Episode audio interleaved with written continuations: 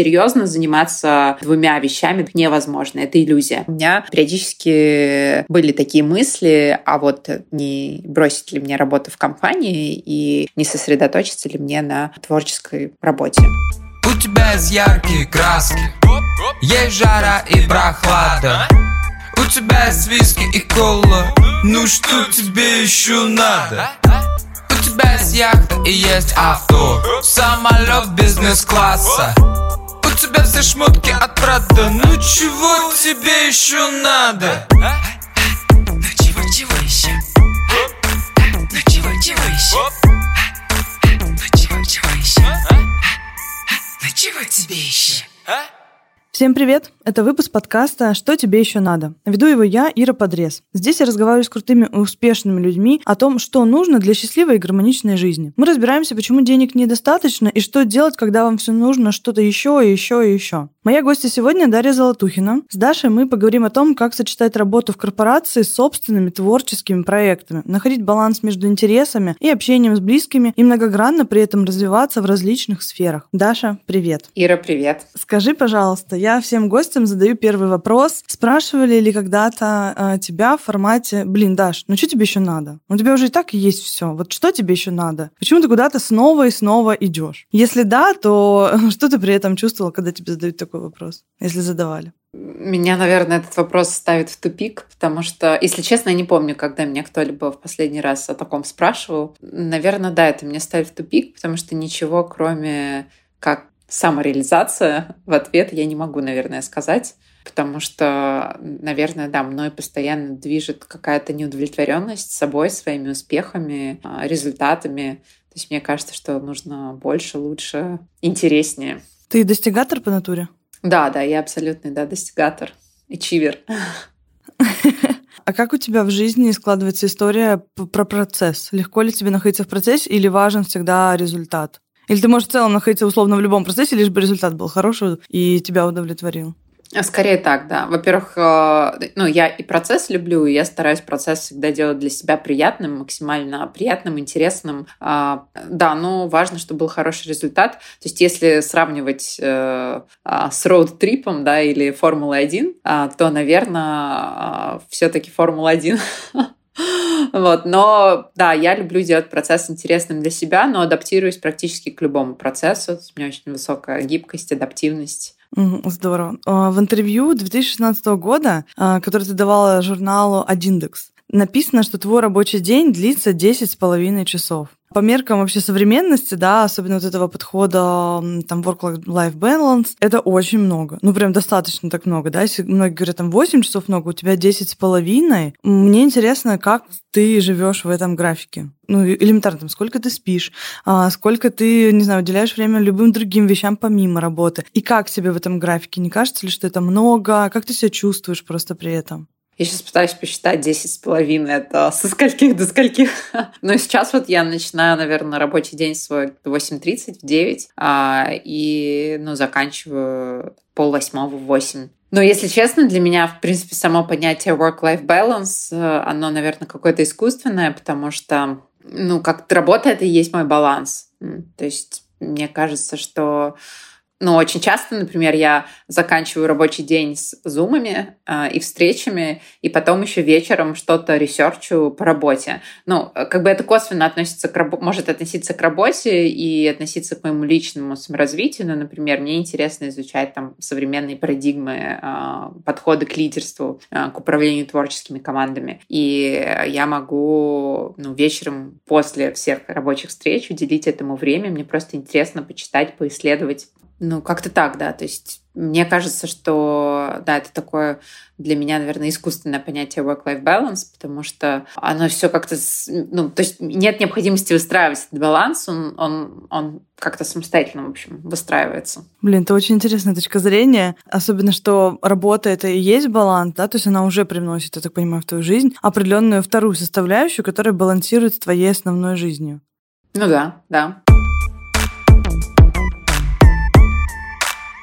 У тебя вообще образ твой сильно отличается от стереотипного такого топ-менеджера, который живет только работой, э, всего себя отдает компании, перерабатывает, страдает от стресса, депрессии. Знаешь, нам часто такой образ рисуют, что в целом это, если ты топ-менеджер, то ну, многие из топ-менеджеров представлены очень такими, ну, в какой-то смысле однонаправленными людьми и весьма несчастливыми. При этом вот ты с Янд... в Яндексе работаешь с 2011 года, часто управляешь маркетингом Яндекс.Гоу, Яндекс Лавки, Яндекс Еды, Яндекс Ультима. Еще ты основала первый в России иммерсивный спектакль «Черный русский». Развиваешь при этом еще собственные проекты на территории перформанс-арта, еще и коллаборативное искусство. Вот это очень поражает и вдохновляет, э, как ты многогранно и масштабно себя реализуешь. То есть вот ну, настолько в разных сферах. Мне интересно вот как тебе удается не просто работать, во-первых, в одной компании, да, а работать э, в э, условно нескольких проектах, да, при этом это разные проекты, у тебя есть интеллектуальная и творческая деятельность, везде при этом нужно много креативности, силы, ресурса. Как оно у тебя вообще в одной жизни уживается? Хочется как-то так тебя даже спросить. Ну, если честно, я об этом много не думаю, как оно уживается, а когда не думаешь, э, все как-то становится ясно и просто.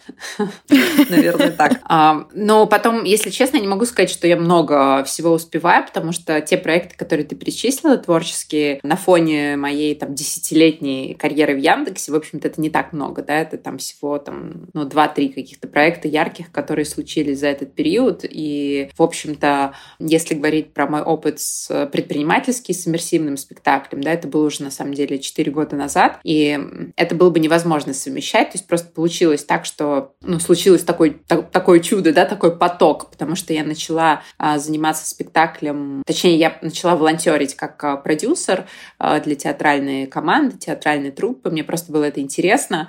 Я хотела просто в свободное время как-то помогать театру.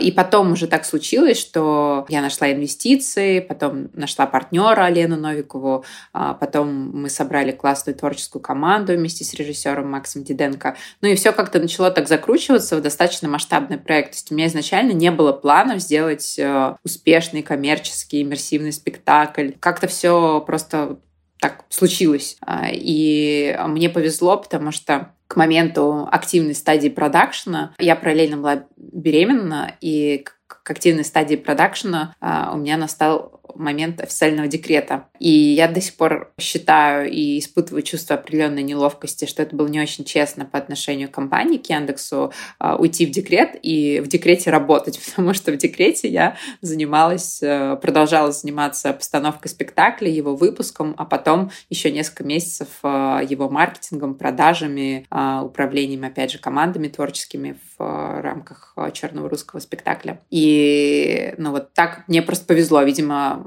кармически и судьбоносно это было важно для меня, что мне удалось на самом деле иметь формальную причину для отпуска да, и такого, ну, декретного отпуска, в котором у меня была возможность работать, потому что на тот момент, на самом деле, как-то это, это сейчас мы уже живем в мире удаленки, да, и подход, на самом деле, к работе а, в головах многих людей, он стал, он изменился, он стал более гибким, да, то есть есть возможность как-то совмещать удаленку и работу в офисе. Но на тот момент а, я ну, не представляла себе, как я могла бы вообще что-либо совмещать, и это было бы невозможно. Вот, поэтому, мне кажется, честный ответ, что в целом серьезно заниматься а, двумя вещами, двумя двумя проектами иметь два фокуса серьезных невозможно. Это иллюзия. Мои другие проекты это были скорее... То есть это, это не проект с ракушкой, который я делала да, в прошлом году, проект такой коллаборативной медитации в онлайне а, и скульптуры для Burning Man. А на самом деле это не является каким-то масштабным проектом,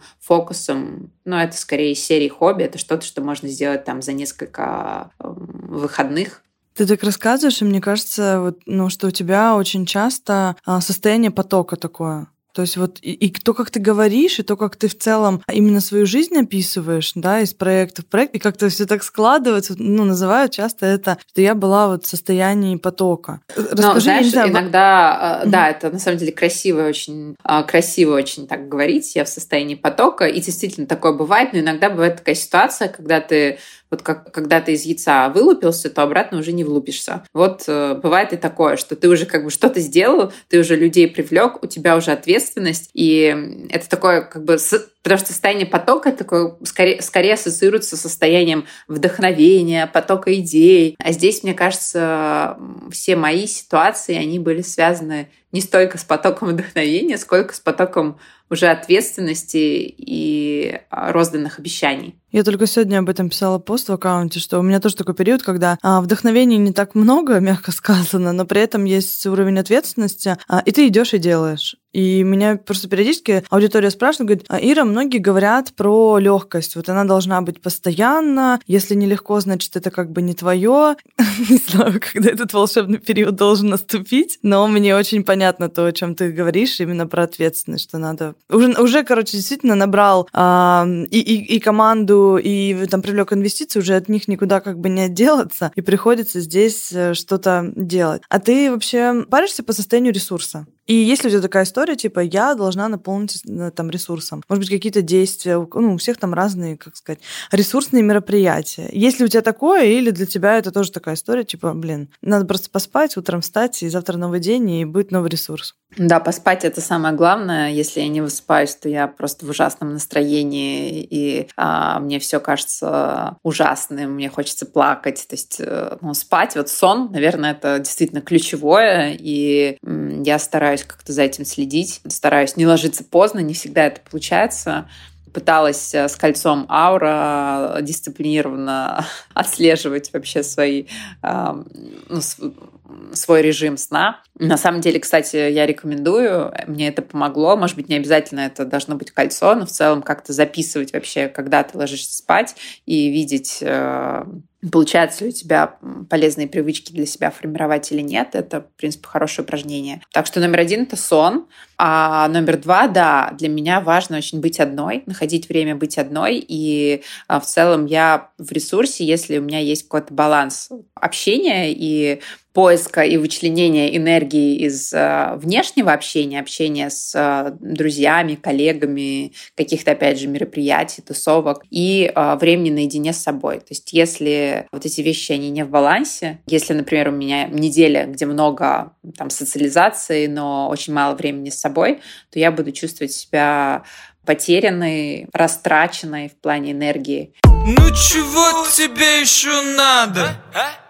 А, интересно, кстати, ты говорила, что не представляешь э, работы да, в одной компании там 10 лет. А, и сейчас в целом тенденция, то, что ну, профессии меняются каждые там 2-4 года примерно, многие к этому стремятся. Как ты сохраняешь э, мотивацию работы в одной компании такой долгий период времени. То есть тебе же и должно быть интересно в этом проекте, и ты должна здесь видеть э, собственный рост, и вот в долгосрочных этих отношениях что тебя удерживает? Потому что у тебя же есть опыт и собственного предпринимательства, да, и собственных проектов в другой направленности. И тем не менее, а, тебе, ну, и, судя по всему, интереснее, да, здесь. И, не знаю, там больше возможностей. Вот какая причина у тебя оставаться в этом проекте? И как ты считаешь, что эта тенденция менять сферы, условно, там, каждые три года? Э, ок, не ок, э, почему это делают? Возможно, у тебя есть какие-то гипотезы на этот счет? Угу. Наверное, здесь два фактора в моем случае. Первое это то, что, опять же, мне повезло оказаться в такой компании Яндекс, да, где постоянно все меняется. То есть, на самом деле, тот Яндекс, который мы помним 10 лет назад, это не Яндекс сегодня. Да? Сегодня это ну, компания с кучей вообще сервисов э, в офлайне, улучшающих наш быт, да, меняющих нашу жизнь, офлайновую жизнь качественно. Вот 10 лет назад, я помню, когда я пришла, и мы запускали Яндекс Такси, это был ну, такой стартап, эксперимент, и, в принципе, никто даже не предполагал, что все это вырастет в а, масштабную офлайн экосистему, да, по сути, в такую инфраструктуру городскую, в социальный институт настоящий. И из-за того, что постоянно менялся контекст, постоянно менялись цели и задачи, постоянно менялась конкурентная среда, менялись сервисы, с которыми я работала, добавлялись новые сервисы, то у меня постоянно было вот это ощущение чего-то нового, ощущение того, что я работаю э, с новыми задачами, э, с новой командой, постоянно команда растет, да, появляются новые люди, они что-то новое привносят. Вообще ключевое, на самом деле, это люди вокруг, и вот, э, а, а крутые люди притягиваются на крутые задачи, наверное, это то, что меня всегда мотивировало. То есть ощущение того, что я делаю что-то одно и то же на протяжении э, нескольких лет, вот у меня никогда этого ощущения не было. То есть каждый раз, я, даже когда я уже там, мне кажется, что я выгораю, мне становится скучно, вдруг возникает что-то, э, что меня снова завораживает. Вот. И вот завораживает это второй фактор, потому что я человек, который очень э, быстро влюбляется, быстро очаровывается, склонен все романтизировать. То есть, условно, вот, не знаю, появляются у нас задачи, например, построить крутой продуктовый ритейл, да, или построить там крутой яком. И я думаю сразу, вау, это же возможность вообще э, поменять культуру потребления в стране, поменять то, как люди покупают продукты, то, как они покупают одежду, то, как они вообще покупают бытовую химию, как они к этому осознанно подходят, э, отдают ли они свои вещи в ремонт, э, продлевают они жизнь своим вещам. То есть как, э, ну, я повторюсь, что очень быстро романтиз... склонна романтизировать, на самом деле, любые задачи, очаровываться, искать в этом всегда для себя какую-то интересную миссию. А, это всегда первое вообще, что мне приходит в голову. Вот какая-то такая социальная миссия, социальная значимость э, проекта. А, есть одна цитата, в ней сказано, что мудрость состоит в том, чтобы удалить из своей жизни все неважное. У тебя супер насыщенная жизнь. А, хочется узнать, э, от чего неважного ты в своей жизни, возможно, со временем или с опытом отказалась. Второй вопрос, от чего ты точно не откажешься вообще ни при каких обстоятельствах, там и неважно, какая у тебя будет загруженность. Угу. Такой сложный вопрос, потому что мне кажется, что я как раз не очень умею отказываться от чего бы то ни было. Мне хочется преуспевать во всем. Да, что супер женщина.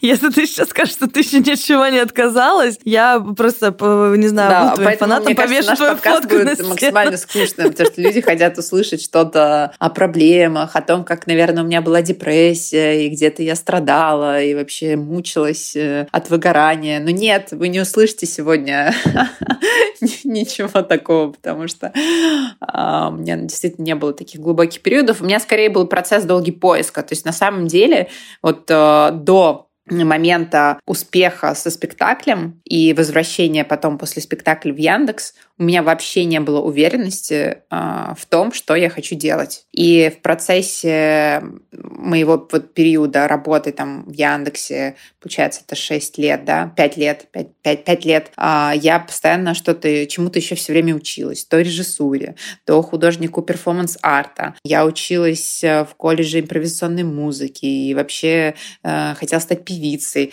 Но, в общем, у меня постоянно были такие, на самом деле, колебания и желание э, себя реализовать реализовать э, в какой-то творческой профессии. И это был такой процесс поиска, который, с одной стороны, мне был интересен в том числе, чтобы развиваться в целом как личность, да, не обязательно стать режиссером или стать певицей. Вот. Но мне просто этот процесс был интересен как для развития личности, но в то же время у меня а, периодически были такие мысли, а вот ну, бросить ли мне работу в компании и не сосредоточиться ли мне на творческой работе. У меня были разные периоды. Вот, то есть это, наверное, то, что меня действительно долго терзало. Но каждый раз, когда я видела, что рядом со мной есть более талантливые люди, вокально, да, или с режиссерской точки зрения. А, я понимала, и, и когда я видела, на самом деле, как у них горят глаза, и как они готовы сделать все, чтобы оказаться вообще в этой профессии, я понимала, что это не мой случай что я просто скорее здесь такой наблюдатель, попробовать, посмотреть, что-то поделать. Вот. Но у меня никогда не было такой одержимости и коммитмента, да, то, что мы называем серьезным английским словом коммитмент. Никогда не было, никогда не чувствовала такой одержимости ни к там, певческой деятельности, да, ни к режиссуре.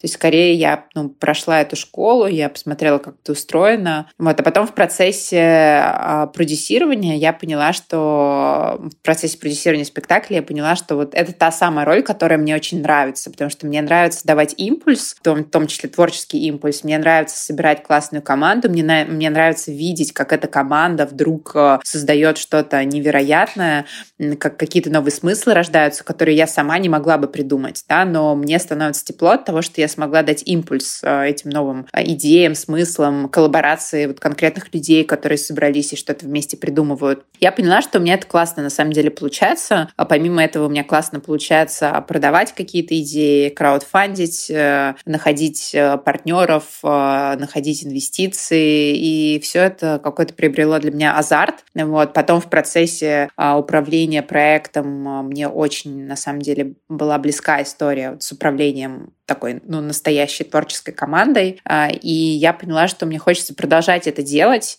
просто на другом масштабе. Да, и в Яндексе этот масштаб есть. Поэтому я хотела вернуться и вернулась. И, в общем-то, сейчас продолжаю это делать. И после вот этого предпринимательского опыта я стала себя чувствовать гораздо увереннее а, в том, что мне хочется делать ну и в своем каком-то предназначении, в своем пути. Вот мне, мне нравится быть вот в доме коллег в широком смысле, да, дом коллег как, а, ну, как некая корпорация или как некая комьюнити, а, такой, не знаю, значимый социальный институт, да, быть частью его, быть к этому причастной, а, влиять на проекты, на решения, на рост этой структуры и продуктов, которые мы делаем. Резюмируя этот монолог, а, я отказалась э, от... Э, ну, то есть вот в процессе поиска и проб, да, и в процессе поиска своей собственной реализации я отказалась, на самом деле, от каких-то вещей, которые занимали очень много времени. То есть там, например, постоянные занятия музыкой, там, поиск каких-то новых сценариев. То есть мне до этого все время у меня была какая-то параллельная деятельность, э, параллельное какое-то копание, которое, в принципе, каким-то результатам, которые бы меня саму вдохновляли, не приводило. Но а, была вот эта неопределенность, и она достаточно отнимала много времени, эти поиски. То есть сейчас, безусловно, я также люблю музыку и занимаюсь музыкой, но я это делаю просто в удовольствие, когда у меня есть время, и ни в коем случае не терзаю себя за то, что вот у меня что-то не получается, альбом не записан, песни лежат в столе. Ну вот. Ну еще я подумала, что я отказываюсь от э, каких-то ненужных встреч. Да? То есть в целом я как-то больше сейчас слушаю. Если раньше у меня был такой, наверное, момент, что э, кто-то меня куда-то звал, нетворкинг, тусовка, я думала, да, мне важно там быть, мне важно не упустить шанс нетворкинга, мне важно вот познакомиться, иметь контакты, а вдруг они мне когда-то пригодятся. Вот, то сейчас э, я, ну, особенно с появлением ребенка, гораздо стала аккуратнее, точнее, э, точнее приоритизировать то, что мне действительно важно, а что нет. Очень крутой навык э, слушать и слышать себя. Вот на таком уровне, когда твои собственные желания становятся ну, выше каких-то социальных таких моментов в формате, ну вот все ходят, и я вроде тоже как бы должна там появиться со всеми, э, потому что у многих, особенно кто ну, в каких-то больших компаниях или медийные в целом ребята, мне кажется, здесь вот сложно сохранить э, этот баланс то есть сначала ты идешь на одну, вторую, на третью встречу, да, там, чтобы э, познакомиться с кем-то, а потом уже пятая, десятая, двадцатая, и там начинает э, многих сильно очень штормить. Ты сказала вот про предназначение. Многих это беспокоит. Что бы ты сказала тем, кто хочет э, найти ну, какое-то свое дело по душе, потому что у тебя очень интересная а, вещь, которую я услышала, ты сказала, я поняла, что я классно даю импульс. Вот сказать, что вот так вот, да, человек бы сейчас, не знаю, пришли бы сказали, твое предназначение в том, чтобы давать импульс. Многие бы, возможно, сказали, ну, странно, типа, как на нем зарабатывать и так далее. У тебя очень такая формулировка получилась глубокая. Как ты осознала, во-первых, что вот, вот в этом я реально хороша. Это был просто опыт. Или это в какой-то момент, не знаю, тебе кто-то подсказал, типа,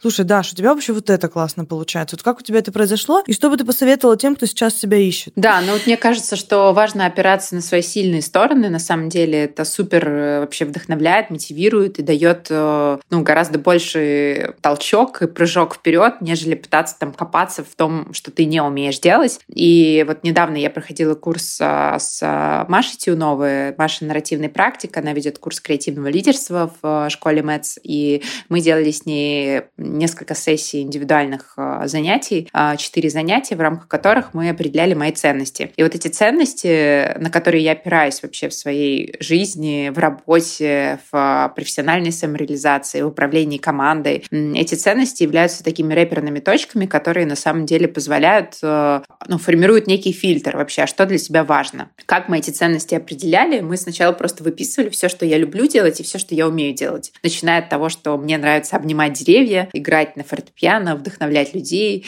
а, решать э, логические задачи, не знаю, чувствовать себя богемой и одновременно чувствовать себя задротом-ботаном. Вот, то есть мы просто выписывали все, что мне нравится делать, и все, что я умею делать. Дальше я это группировала в разные кластеры и пыталась э, э, уже трем э, большим группам разных своих навыков и намерений дать какое-то одно слово, описание. И у меня получилось реально там, три, три списка у каждого, каждый, который я назвала какой-то для меня значимой ценностью. А, и мне кажется, вот опираясь на такие ценности, ну, например, для меня очень важна а, социальная значимость, да? что то, что я делаю, это должно быть там, ну, социально значимо, как-то менять мир к лучшему, да, и если я там записываю даже подкаст сегодня, да, то мне хочется, чтобы это как-то вообще могло людей вдохновить, да, дать им какую-то пользу. А если я делаю что-то в работе, то, как я уже рассказывала, да, мне важен, например, аспект э, социальный. Как можно не просто продавать товары, но и поменять культуру потребления в стране. Как можно э, через продажу товаров еще помогать другим и сделать благотворительный проект, например, какую-то благотворительную инициативу. Ну и такого рода вещи, да. То есть я понимаю, что вот социальная значимость значимость для меня или это проекты с социальным фокусом внутри корпорации, или это какое-то социальное предпринимательство. Да, это то, что мне, например, близко. А, ну, мне важно, например, еще одна из ценностей — это креативный скажем так, креативный нетворк, я это назвала, да, то есть э, для меня это э, наличие людей с абсолютно разным бэкграундом в моей тусовке, в моей работе, а, в ежедневном общении, потому что наличие людей с совершенно разным бэкграундом дает тебе разным образованием, а, разным способом мышления, дает тебе возможность э, получить такой мета-взгляд на то, что ты делаешь, на то, что тебя окружает, широкую картинку, разные перспективы. Ну и третья, например, ценность — это глубокомыслие, вообще какая-то глубина. Мне нравится, если я что-то изучаю, погружаться глубоко. Я не люблю, как, ну, не умею, на самом деле, в полуусилии что-то делать. Вот, и ценю, когда это в, есть э, в людях, которые меня окружают, э, ну, не, не, не приемлить полуусилия. Ну вот, например, вот я для себя такие три ценности сформировала. И э, дальше, когда я пытаюсь понять, а что мне действительно интересно делать и куда хочется развиваться, я вот смотрю на них как на фильтр и применяю свои идеи к этому фильтру. Но мне так кажется, это какой-то алгоритм гипотетический, да, возможно, он не будет работать, но вот ты спросил меня, и поэтому помимо ответа искать и пробовать, э, ну, можно, наверное, еще ответить чувствовать, да, ну вот если не получается чувствовать, э, просто у кого-то есть прекрасная интуиция, и человек сразу знает, что он хочет, да, и чувствует, и идет туда. Вот, но если не получается, то можно пытаться искать вот такие алгоритмы, выписывать то, что ты умеешь, то, что тебе нравится, анализировать. Э. У тебя, кстати, очень просто интересный здесь подход а, сначала ценности условно, а потом от них уже отталкивается вид деятельности, потому что зачастую делают наоборот, и бывает такое, что мне нравится, но где-то это не совпадает с моими ценностями или с моими жизненными приоритетами.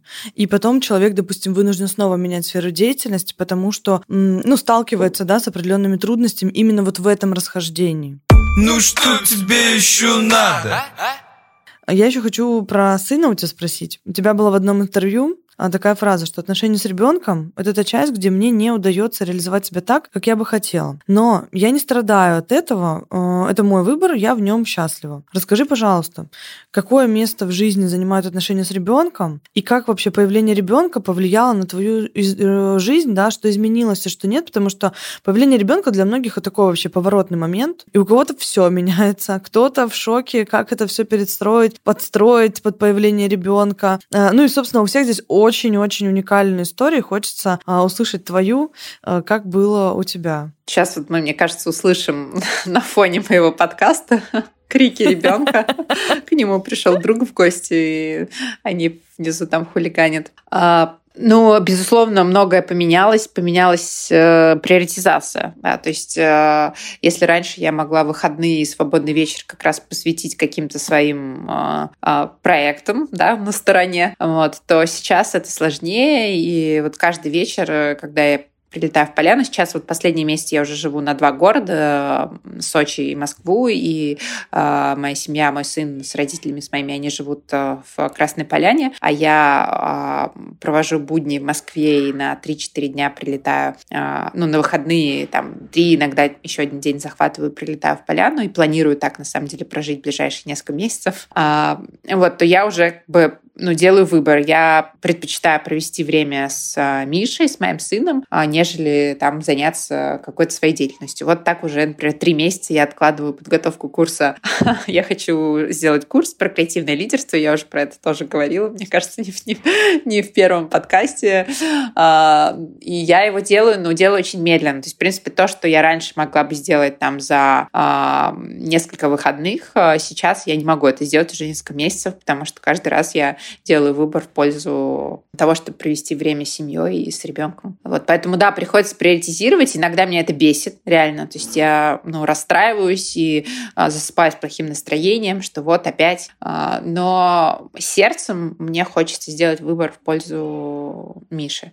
Просто я вижу, как э, быстро, ой, сейчас будет такая банальная вещь, как быстро проходит время, и как быстро дети вырастают, и что ты не можешь на самом деле... Ну что, как бы ты приезжаешь, вот ты уезжаешь на неделю, ты возвращаешься через неделю, и уже человек повзрослел, он уже говорит какие-то новые слова. Там вчера он еще тебя не слушал, когда ты ему книжку читала, а сегодня он тебе уже наизусть эту книжку рассказывает. И ты думаешь, вау, и не хочется все это пропустить, безусловно. И сейчас уже в 4 года ребенок гораздо более осознанный, осмысленный, и привязанность сильнее формируется. Поэтому, если честно, я даже как-то немножко, ну, сейчас побаиваюсь того, что дальше еще будет сильнее привязанность, еще интереснее нам будет вместе. И э, мне, ну, придется отказываться от каких-то проектов, которые мне хотелось бы сделать, но не получается, потому что уже просто, ну, не можешь взять ответственность, да, так как э, просто понимаешь, что не сможешь найти достаточно времени. Вот. И я думаю о том, что вот с этим, ну, мне важно как-то научиться с этим работать, чтобы меня это не раздражало, не расстраивало.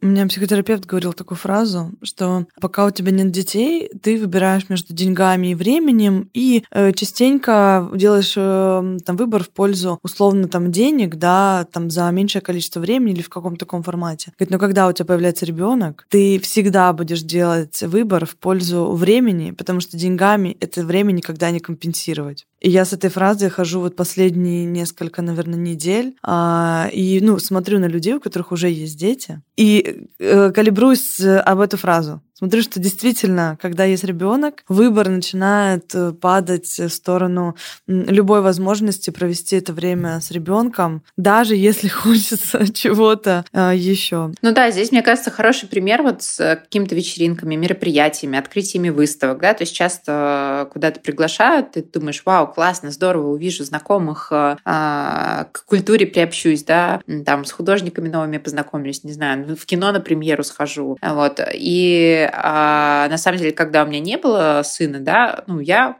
прекрасно шла на премьеру, а, провела время, тусовалась, э, как-то, в общем, что-то для себя там, какую-то полезную эмоцию вынесла. Но ты э, действительно это ни с чем, как ты говоришь, не калибруешь, да, то есть ты это не сравниваешь с какой-то упущенной возможностью, потому что у тебя просто, в принципе, ну, каких-то других э, важных планов не было. Вот, а сейчас у меня просто вот было там подряд несколько таких ситуаций, когда я делала выбор в пользу мероприятия, там, в смысле, ну вот, целый год никуда не ходила, и ты вот выходишь приходишь э, с предвкушением, что вот сейчас ты из э, океана каких-то встреч, людей новых э, выловишь что-то ценное, интересное, нужное. Ну и что происходит через 3-4 часа вечеринки? Ты как бы выходишь с чувством, что как бы просто куча ненужной информации, да, что через тебя пронеслось просто, как это было где-то у Пелевина, да, что через тебя пронеслось стадо свиней, вот, и ты как бы вышел, ничего особенно не приобрел, с сожалением, что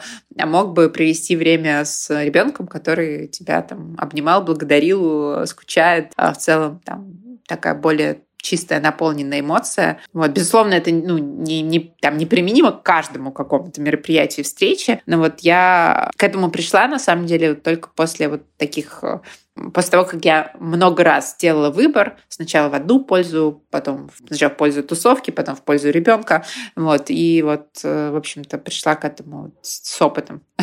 Не то, что у меня сразу такая вот мудрость была, что все, ребенок появился, теперь я выбираю проводить время с ним. Нет. У тебя прикольный такой подход, мне кажется, сравнивай и выбирай. То есть ты сначала действительно опытным путем сравниваешь, а потом делаешь уже какой-то осознанный выбор. Но есть люди, которые с врожденной мудростью просто рождаются, они сразу знают, что, что первично, что ценно. Вот я, да, я путем а, проб и ошибок. Я пока не встречала людей, которые мудрые с рождения. Все равно всем хочется как минимум потестить, так ли на самом деле моя врожденная мудрость э, правильно ли мне говорит. Хочется, знаешь, еще о чем спросить? Про тебя как про маму. Вот э, общество, ну, у нас, да, такое э, довольно консервативное, и там в основном диктуется история либо карьера, либо ребенок. То есть подразумевая, что реализоваться можно вообще только в чем-то одном. А было ли у тебя ощущение давления какого-то по этому поводу? И, ну, как ты вообще реагировал, если это давление было? Или, возможно, даже я уже не исключаю, что и этот вопрос тоже очень легко тебе в целом дался. Хотя ты говоришь, что у тебя нет врожденной мудрости, но я сомневаюсь. Ну, если честно, я вот это давление ощущаю исключительно от близких, то есть э, никто из моих подруг, например, э, никогда на меня не оказывал такого давления, и в целом, ну, в целом большинство моих подруг ведут, наверное, похожий образ жизни, поэтому я здесь, наверное, со стороны общества, во всяком случае, людей, с кем я общаюсь, я не испытывала каких-то эмоций неприятных э, в этом смысле. А вот со стороны близких, да, то есть со стороны семьи я иногда чувствую вот вот эти вот намеки, а ведь можно было бы провести время с Мишей, давно к тебя дома не было, ну, в общем, какие-то давненько, да, тебя дома не было, ведь он же так скучает. Это а, классика. Ну вот это, да, меня это классика, это меня задевает очень сильно. Ну, наверное, может быть, раз это меня задевает, наверное, я чувствую, что, может быть, действительно так было бы правильно. Вот, но, честно скажу, никакого чувства вины у меня нет. Вот, то есть ничего такого я вообще не испытываю. И а, я помню, что да, недавно тоже вот в интервью с а, Викой, бизнес-чикой на YouTube, у нас был тоже такой разговор, и я там привела пример э, девушки, которая меня на самом деле э, вдохновила э, тем, как она говорила своей дочкой, потому что дочка ее спросила, почему ты... Ее дочку в школе спросили, почему твоя мама не водит тебя в школу. А, и она ответила, что это только йога-мама водит своих детей в школу, а у моей мамы интересная работа. А, и мне очень понравилась, на самом деле, позиция этой девушки, потому что она говорила о том, что она ну, никогда не оправдывается перед ребенком тем, что у меня много работы, а, начальник будет ругаться, мама деньги зарабатывает вообще на путешествии на Диснейленд. Вот. А она максимально честно рассказывала своей дочке о том, что у нее интересная работа, какие у нее проекты. Вот. Я абсолютно как бы искренне и восхищенно этой позицией поделилась, потому что она мне тоже очень близка. Вот. Ну а потом в комментариях к этому интервью я увидела, там одна девушка написала, что вы только послушайте, какие ужасные вещи говорит эта героиня. Она говорит своему ребенку, ты мне не интересен, у меня есть кое-что поинтереснее. И я подумала, но ведь действительно это же так и звучит. То есть, по сути, я говорю ребенку, у меня есть интересная работа, и сейчас я занимаюсь ей. вот. Но вот это такая правда жизни, то есть э, в целом эта девушка тоже права, и это ее позиция. Вот. Но тут вопрос... Э, я, я сейчас стала об этом задумываться, что действительно, когда я говорю Мише, что вот сейчас у меня тут есть э, один интересный проектик, и мне надо им заняться, то автоматически в эту минуту для меня этот проект становится интереснее, чем собрать с ним лего, например. Вот. И я сейчас об этом думаю, как правильно вообще ребенку ребенку объяснить, что ну, мне, действительно многие вещи интересны, но при этом это не означает, что а, что-то является важнее, а, но просто в жизни нужен какой-то баланс, да, и, но как это четырехлетнему ребенку объяснить? Вот, наверное, пока он может просто это только чувствовать. А, мне кажется, это очень э, такая здоровая позиция, на мой взгляд. У меня, конечно, пока нет детей, но я когда наблюдаю за мамами, которые реализованы, которые открыто говорят ребенку, ты знаешь, да, у меня есть интересная работа, у меня есть интересная деятельность, и в целом моя жизнь не замкнута на тебе. У... Я просто вижу, короче, уже взрослых женщин, у которых подросшие дети. И вот если женщина была реализована, у нее ребенок вообще, он может самостоятельно существовать, и он понимает, э, что на нем не лежит груз ответственности огромный э, оправдать мамины надежды. Потому что у многих женщин, кто не был реализован, у кого не было интереса в жизни, кроме своего ребенка, у них есть перекос в то, что в моей жизни интереса не было, вот теперь ты мой главный интерес, и как бы будь добр, пожалуйста, соответствуй моим ожиданиям. Там тоже, на мой взгляд, очень такая большая нагрузка на психику, и тут еще, знаешь, можно, мне кажется, а, ну, такую довольно большую дискуссию проводить в формате, что лучше, да, то ли, чтобы мне мама сказала, что у нее сейчас есть что-то поинтереснее, чем со мной поиграть, то ли, чтобы я видел, что у мамы есть интересная работа, и я тоже хочу, когда вырасту, иметь интересную работу. Но, если честно, я думаю, что это происходит не только с мамами, у которых а, нет своего дела. Многие мамы перфекционистки и руководители еще с большими требованиями и ожиданиями могут относиться к своему ребенку. Там, смотри, я крутая, сколько я всего достигла, и попробуй только ты же мой сын, ты еще круче должен быть меня. Вот, то есть, на самом деле, мне кажется, это в целом неважно, а, мама. Это, это вопрос про внутренний баланс, да, но неважно, ты карьеристка или ты мама-домохозяйка. То есть, мне кажется, и там, и там а, могут быть ситуации похожие. И ну, перекос, да, однозначно может быть. Ну, поэтому просто, когда однозначно высказываются в формате, что надо так, а не как иначе, блин, не всегда, мне кажется, в какой... Мы, как говорят, знаешь, все равно у вашего ребенка а, будет повод, что рассказать психологу. Ну, как бы есть понятие достаточно хорошая мать, а, потому что в целом, не знаю, мне кажется, какой бы выбор э, сейчас там в данный момент мама не делала, а, она делает тот, который может сделать и который, на ее взгляд, э, ну, максимально, не знаю, условно правильный правильный, да, и это такая Ну, я для себя поняла дилемма. одно, что чем а, я счастливее сама, да, чем... И у, у каждого это свои рычаги удовлетворения, да, там у кого-то это самореализация, у кого-то это спорт, у кого-то какие-то хобби творческие. Вот, то есть если я сама а, счастлива, а для меня это прежде всего моя самореализация, а, то я, ну, отношусь э, гармоничнее к ребенку, да, я не раздражаюсь, я на него там не буду кричать, не буду его унижать, вот. Ну, я там, может быть, гиперболизирую, там, про унижать, но все равно какие-то вещи там иногда ты можешь там своего ребенка с кем-то сравнивать, говорить, а вот посмотри, какой этот мальчик э, уже читает наизусть стихи, рассказывает, а вообще... Вот. Ну, то есть я гораздо в большем балансе нахожусь э, и любви по отношению к своему ребенку, когда я сама в состоянии, как говорится, ресурсном.